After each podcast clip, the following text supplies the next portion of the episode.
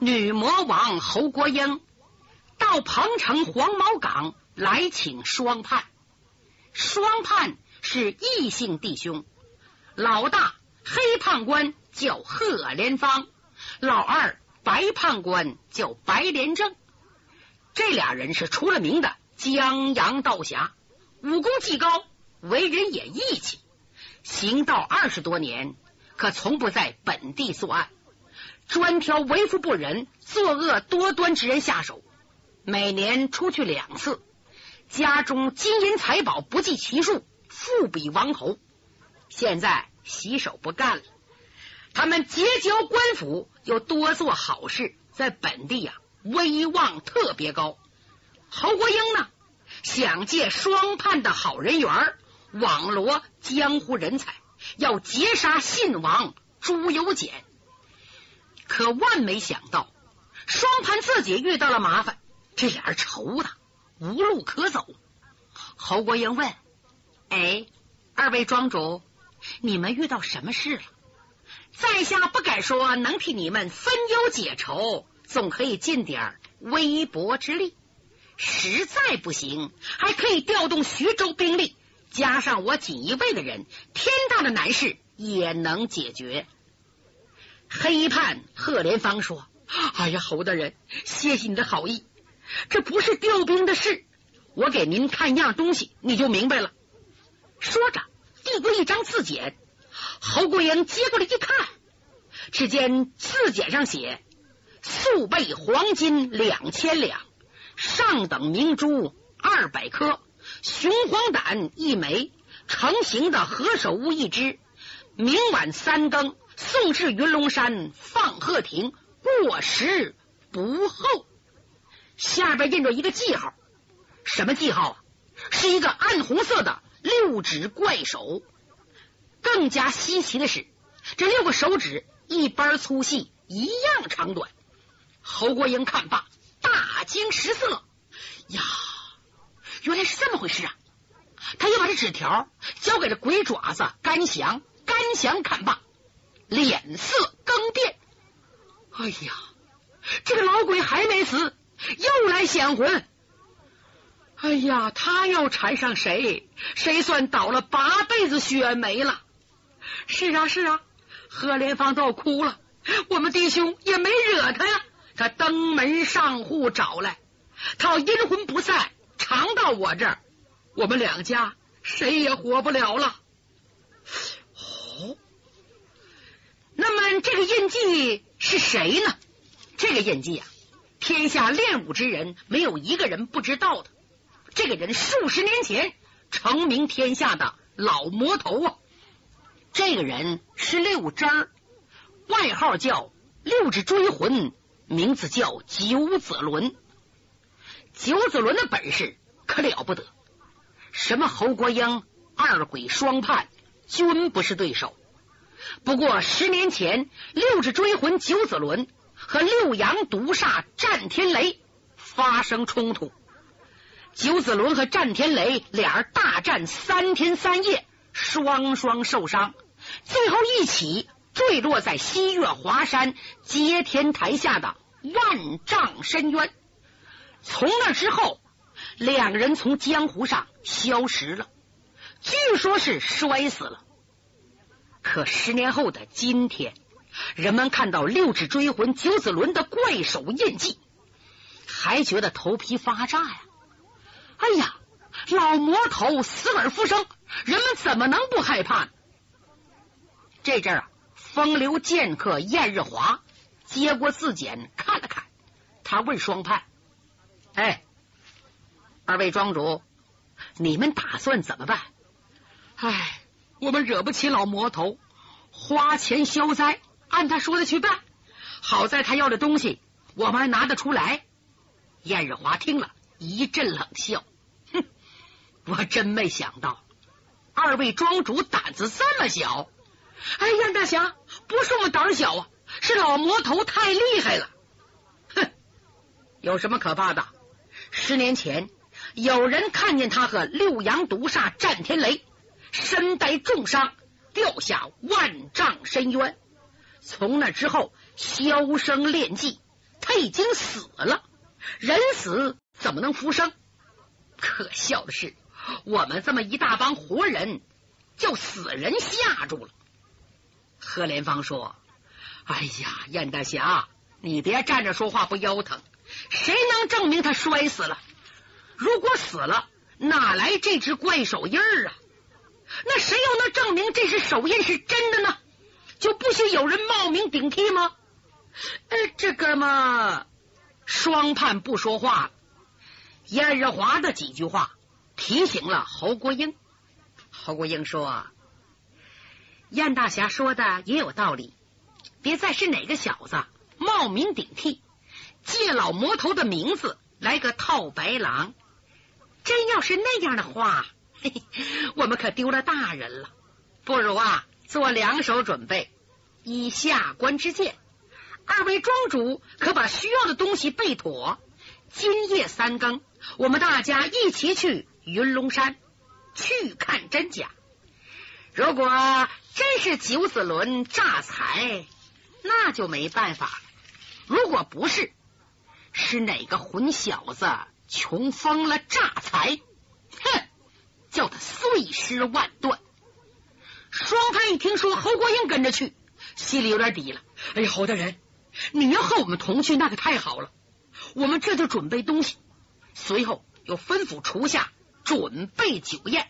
这帮人在这吃吃喝喝不提。有人问了，那张字简是不是六指追魂九子伦写的呢？不是，谁写的？是缺德十八首李明写的。那么李明为什么假借九子伦的名头诈骗呢？缺钱花？不是，是为了削弱侯国英的势力。原来女魔王侯国英。在皇陵刺杀信王朱由检没有得手，离开皇陵，李明知道侯国英不会善罢甘休，准得纠集力量，在返回京城的半道上截杀信王。他又听啊，醉和尚说二鬼和双判是生死故交，二鬼投了侯国英，必然去拉双判，双判势力太大了。从徐州到山东都有他的人，双派要投靠侯国英，对信王威胁很大。怎么能阻止双叛投靠侯国英呢？哎，你说这小心眼多多呀！他听醉和尚说，十年前六指追魂和六阳毒煞比武，双双受伤，掉下悬崖，活不见人，死不见尸。有人说死了，有说没死。最近又人听说六阳毒煞活了，他灵机一动，和他宝贝徒弟曹玉商量，就伪造六指追魂的一封洞下信，让曹玉偷偷的放在贺连芳的书房，以此吓唬双派，使他们分不开身，帮助侯国英。这封信呢，真把双派吓坏了。李明自以为得意。就在这阵儿，二侠白剑飞、五凤楼、曹鹏、曹玉保护信王朱由检来到徐州。二侠白剑飞听说李明写了封洞下信，可气坏了。他骂李明啊：“你这个混小子，你穷疯了啊！借六指追魂的名诈财，双判不是傻子，他能给你吗？一旦叫人知道。”你给我们无极派丢人炫世，不但身败名裂，还去把小命搭上。李明见白剑飞骂够了，才说：“哎，老人家，嘿嘿，不管你怎么骂，反正木已成舟。如果双判把东西送来，我们可以得到两千两黄金，那就两千两啊！还有二百颗宝珠呢。把这些东西给信王千岁。”做军费多好啊！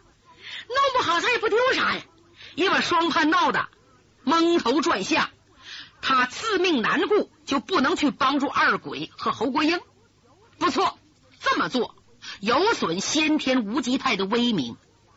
可是老人家自古道成人事者不拘小节，何况丢面子的是我和玉儿，我们两个是无名小卒。也许呢，我们爷俩因为这件事能名扬天下呢。李明这小子最后两句话把大家都乐了，连信王朱由检都笑了，气氛一缓和。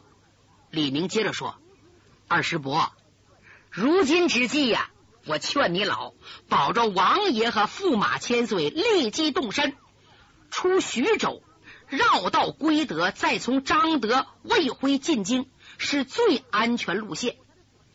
玉儿呢，保护他的祖父和师叔。”暂回草岗去养伤，伤好之后去信阳府效力。我和大哥五凤楼留下来对付侯国英和几个江湖败类，您看怎么样？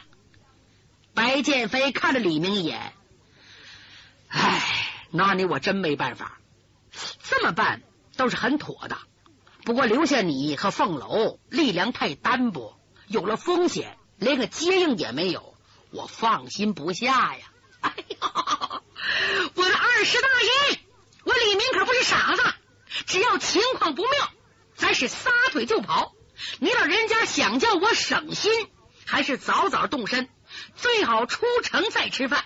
只要你们一走开，我马上这顿饭准能吃两碗米饭仨馒头。老人家，您快走吧。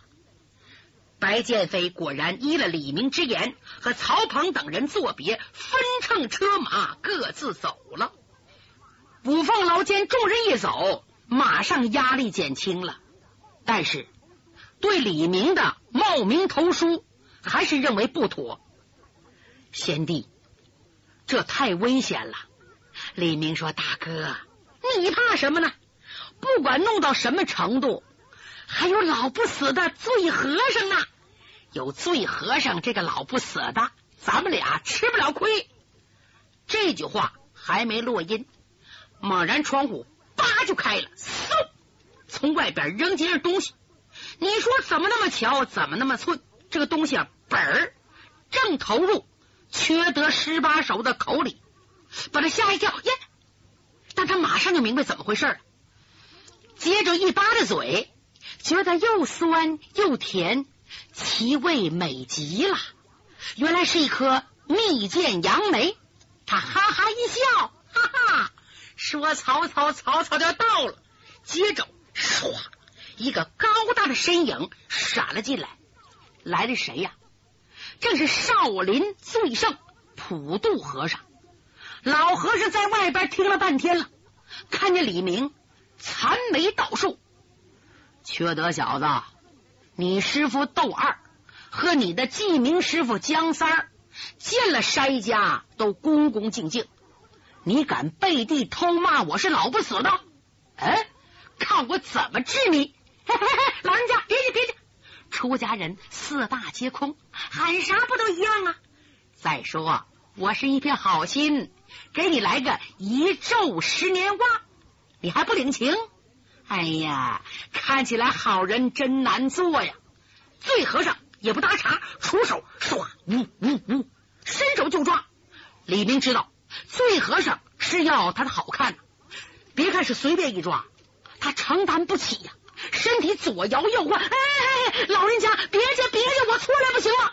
可怎么躲也躲不开，不管用什么身法，躲闪多快，老和尚那只大手总离他一寸远。只要掌力一伸，李明就得吃苦头，吓得李明百般哀告。醉和尚的手还是离他不到一寸，把个李明累得东倒西歪，扑通坐在地上。啊我不行了，你随便吧。嗯，弥陀佛。老和尚这才住手，坐在了椅子上，一伸手，本儿从怀里掏出半只烧鸡。摘下腰间的大酒葫芦，是又吃又喝。五凤楼在一旁看得清清楚楚，他用心观察，哎呀，从心里感激醉和尚。他已经看出来了，这是醉和尚把他成名江湖的绝招——伏骨神抓传授给自己，让自己看。五凤楼多聪明啊，他早已把这。绝招的手眼身法步，默记于心，印在脑海。一见老人收住招数，连忙跪倒磕头，多谢老前辈成全，我记住了。啊啊！机灵鬼李明腾就站起来了。什么？一个教的，一个学的。哎呦，拿我当猴耍呀！我说醉和尚，你给我拿来不？一伸手把半只烧鸡夺过来了，气呼呼的，一边啃一边骂：“妖僧，你太偏心了啊！拿我当猴耍，你教别人练高招，这个事儿咱们没完。”醉和尚哈哈一笑：“哈哈哈哈哈哈！缺德小子，佛爷慈悲你，你没有这样的福分，又怪谁呀？想学绝艺，咱爷俩再演习一遍。”说着，手往前一伸。夏李明噔噔噔噔后退好几步，哎，你别这样教我，我受不了。算了算了，怪我流年不利。一边说着，一边撕掉那烧鸡大腿，把剩下的又扔给醉和尚，歪着头啃了起来。醉和尚说：“缺德小子，你可惹祸了。这回看你如何度过这一关。”李明也不在乎，嘿嘿，哎呀，妖僧，你先说说。我惹的是小祸还是大祸？嗯，该找你小子丢人现眼，真叫凑巧。你冒了六指追魂的名字，他的老对头六阳毒杀战天雷就在此地出现了。啊！这句话一出口，五凤楼不由得倒吸口凉气。李明也暗暗吃惊，但他脸上。不显山不露水的，只淡淡一笑。嘿嘿，老前辈，你是哄我吧？嗯，真是老魔头来了。据我猜想，准是你的鬼花招叫他发现了，他也奔那个金子来的。今夜三更天，云龙山，嘿嘿，可有好戏看喽！哎，老前辈，你估计他会不会出头搅和？会不会？按他的脾气。吴峰上要掀起千层浪，他肯定要去掺和。是啊，嘿嘿，老前辈啊，以你的功力比他如何？呃，以我的功力嘛，以前勉强能打个平手。这老魔头从天台衰落未死，这十年不知他又有什么鬼招，能不能胜他？嘿嘿，不好估计。哎呦！你要胜不了，那我不玩完大吉了吗？哎，老前辈啊，我听人说，这个老魔头虽然武功盖世，可有个缺陷，就是一个字也不认识，是个睁眼瞎子，是真的吗？嗯，是真的。嘿，老前辈，你放心，我有把握制服战天雷，我有招了。五凤楼一听，不由得眉头一皱。他想怪李明不该在老人面前如此卖狂，可是醉和尚却睁大眼睛看着李明，好像在琢磨怎么能制服这不可一世的魔王。哎，缺德小子，你有什么办法制服战天雷？哎，天机不可泄露。哎，你今天不说，小子，我可不去了啊！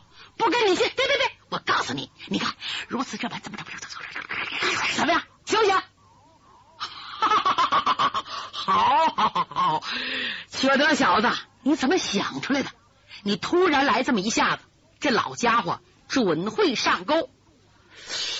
不过后事可得处理好啊，不然你可要闯大祸呀！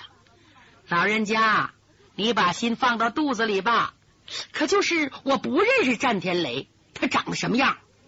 嗯，战天雷呀。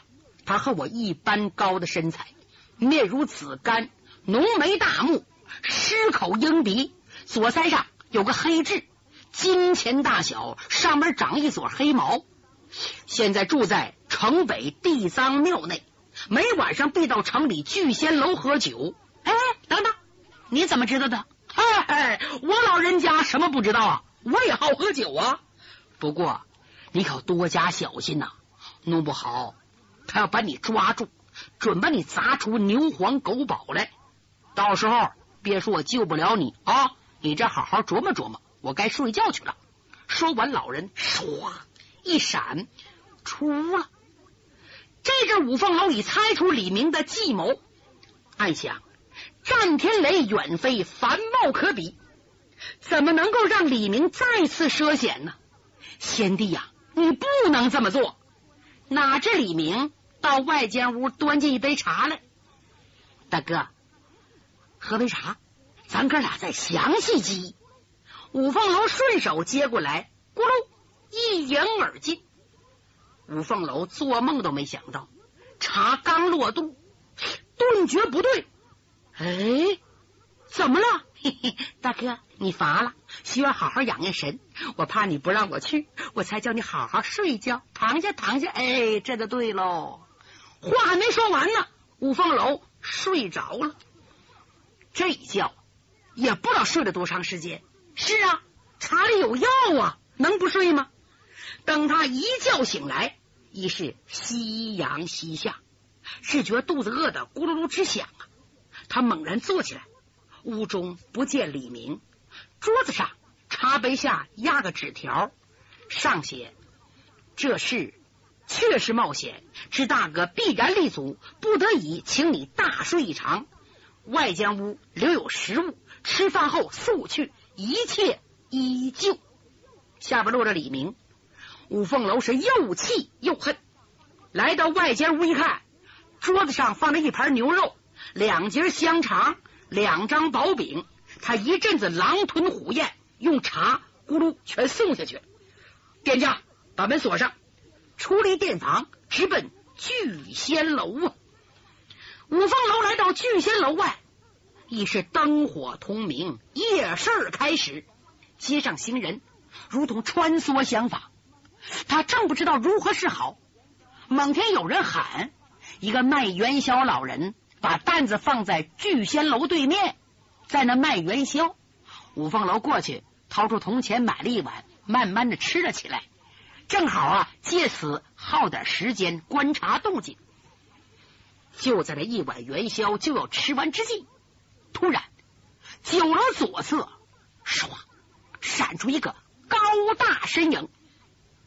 他心中一震，仔细看去，这人果然面如紫玉，鹰鼻狮口，左腮上长着一颗挺大的黑痣，海下花白胡须，虽然年过花甲，却神威凛凛。五凤楼知道正点子出场了，眼看战天雷已挤到楼口的时候，想要往屋里走，他正替李明着急，猛然一个矮胖的身影。